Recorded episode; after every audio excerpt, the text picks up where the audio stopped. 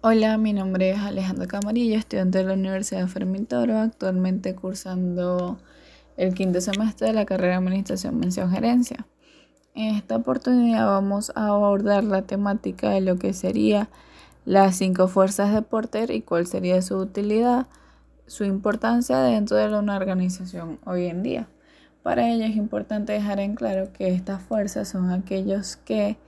dan o permiten como herramienta manejar lo que serían las,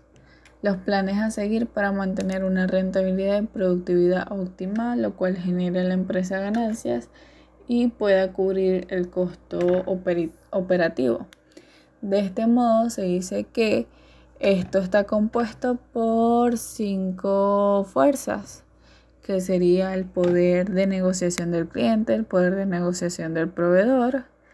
la amenaza de nuevos ingresos, eh, los productos sustitutos y la amenaza de nuevos competidores. ¿Por qué se da estos, estas fuerzas o en qué se relacionan estas que definen o determinan el periodo cambiante de lo que sería el mercado a través de el ingreso de nuevos productos, sus cualidades, los métodos de competencia, los intereses y demandas que requieran el cliente para cubrir la necesidad, lo cual define o establece la rotación del mercado tomando en cuenta las herramientas puestas en práctica, ya sean campañas publicitarias, eh, promociones, entre otros aspectos a cubrir relacionados al mismo. Para ello es importante tomar en cuenta que las amenazas de nuevos ingresos hacen referencia a los nuevos recursos, capacidades o cualidades que puede ofrecer una marca en cuanto al servicio o producto que esté recomendando. Es por ello que se dice que muchas veces manejan lo que sería la reducción de precio, poseen una mayor capacidad de inversión, que es cuando se da la referencia del producto en cuanto a su presentación, el valor de la marca, entre otros aspectos como es el canal de distribución, que esto maneja lo que sería la forma de venta, dentro de un mercado cambiante que exige que se puedan dar todas las facilidades y poder de convencimiento al cliente para atraer su interés o su gestión al enamoramiento de nuestro producto, de, nuestro, de nuestra marca y de lo que se está ofreciendo. Es allí donde entran los que serían los planes estratégicos que permiten a las empresas mejorar dicho número o cantidad de adquisición. Por otro lado, tenemos lo que sería el poder de negociación de proveedores, tomando en cuenta que estos cumplen un papel importante debido a que ellos son quienes le dan a las empresas lo que sería la materia prima, recurso o insumo para generar el producto final o realizar la distribución, tomando en cuenta que existen centros logísticos o de acopio que se encargan de recibir el producto final para hacerlos llegar a los que serían los detallistas. En esta parte es donde ellos manejan una gran importancia debido a que al incrementar precio pueden reducir la capacidad de compra, generando así, si es un producto importante, eh, un déficit, tomando en cuenta que muchos de estos pueden ser productos que no manejen tantos sustitutos o que el sustituto posea referencias diferentes al ya adquirido y pueda generar un choque con los clientes que estamos manejando actualmente y el poder del consumidor. Cuando hablamos de lo que sería el poder de negociación de los clientes, se aprecia eh,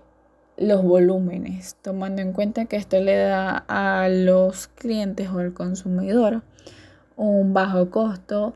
le da un mejor manejo del mercado, tomando como base la capacidad para comercializar dicho producto y cuáles serían las funciones estándar que requieren todos los clientes o el consumidor final para adquirir dicho producto y de esta manera volverse su elección predeterminada. Es allí donde influyen de gran importancia lo que serían las estrategias, planes y enfoques que determinen los líderes o directores comerciales que permitan a la empresa mantenerse y captar el interés y atención del mismo. Por otro lado, es allí donde influye también los que serían los productos sustitutos, quienes son aquellos que posean una misma función, abarquen la misma necesidad del producto que nosotros estemos ofertando y puedan poseer mejores presentación, desempeño en cuanto a la gestión de marketing y un precio de introducción que mejore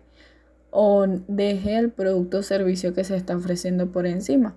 Es por ello que esto se considera una fuerza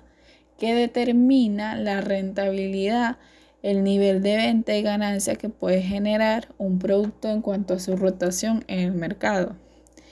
Para ello decimos que también influye lo que serían los nuevos competidores, debido a que cuando estos ingresan dentro del mismo, buscan generar innovación, buscan mejorar el posicionamiento del mercado y es allí donde chocan los intereses y restricciones que aquellos donde poseen ventajas aprovechan para hacer a un lado el producto que se está ofreciendo a través de promociones, campañas, eh, mejores ofertas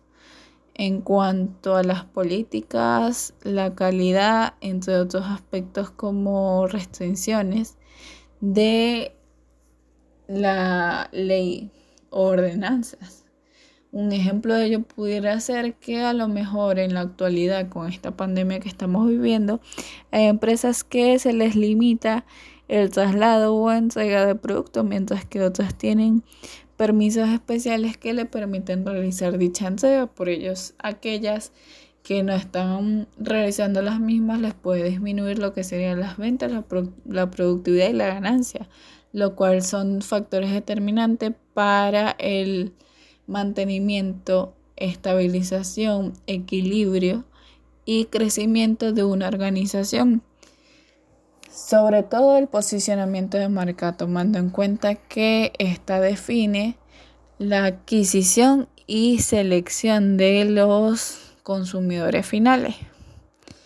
donde allí o estas fuerzas nos pueden garantizar lealtad del cliente y mejor rotación dentro del mercado. Es por ello que son determinantes dentro de lo que sería el estudio de la distribución, comercialización de marca, producto o servicio.